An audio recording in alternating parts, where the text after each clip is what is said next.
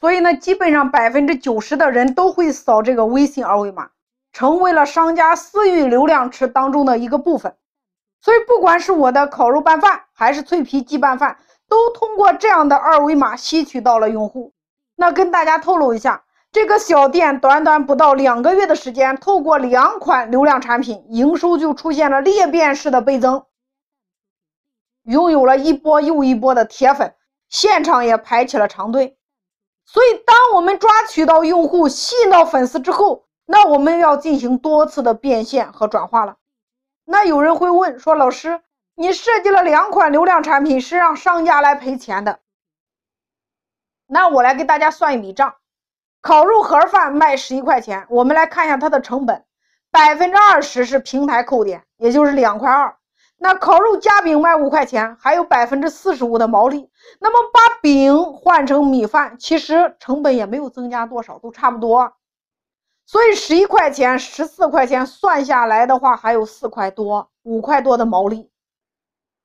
也就是说，我的两款流量产品不仅没有赔钱，还让商家赚到了钱。那新增的两万粉丝，大家来算一下，乘以五块钱是多少？将近十万的毛利，不过这还不是重点，重点是后续我如何多次变现和转换我的用户。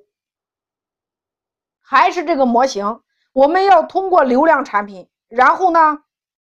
把流量产品吸引到的人转换到我们的利润产品，这是核心，因为你的利润产品才是你最终盈利的。那大家还记得吗？就是用户的账上有三十块钱的现金券，有人会说：“老师，盒饭才十一块钱，你要送三十块钱，那是让我倒找客户十九块钱吗？”大家听好了，三十块钱现金券是你送的，那么就是你是规则的制定者。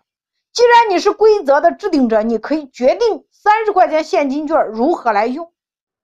可不可以每满三十减五块钱，可以吗？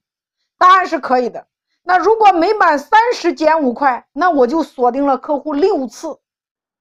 所以这就是用现金卡锁定客户。接着，如果就是我们用现金卡来锁定客户，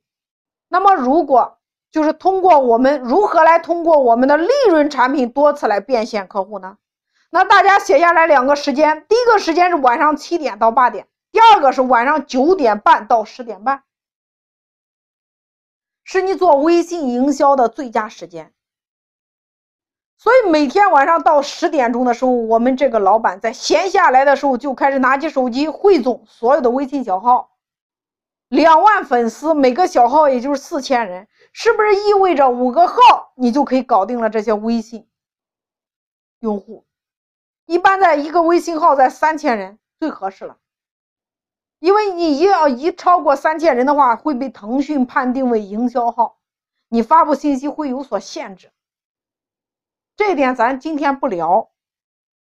所以呢，每天晚上十点钟，五个微信小号同时发布利润区所有的风味拌饭的照片和小视频。那我来给大家还原一下场景：当你的用户被你抓取到你的微信端的时候，到了晚上。他刚要上床洗漱，准备睡觉，然后你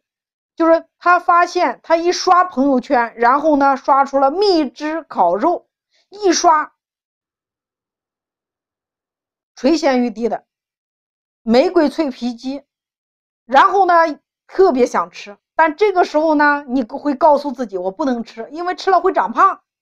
然后这个时候你在犹豫的时候，第二条微信朋友圈又刷上来了。第二个是专家说，据说吃鸡肉还可以减肥。这个时候你心里开始有点动了，但是呢，没有形成你购买的冲动。你的手机端这时候有了一个提醒，你还有三十块钱现金券没有用的这个通知就来了。这个时候你就乖乖的打开了我们家的烤肉拌饭的官方微信号，然后你开始在上面下单和点单了。所以，通过两款流量产品的设计和规划，透过平台来引流，然后平台引流之后，那么商家组建了自己的流量池。那这跟很多人做法是不一样的。很多人是从平台引流之后，过度的依赖这个平台，不断的要在平台上投放广告，不停的在平台上花推广费，所以最终你会被平台绑架。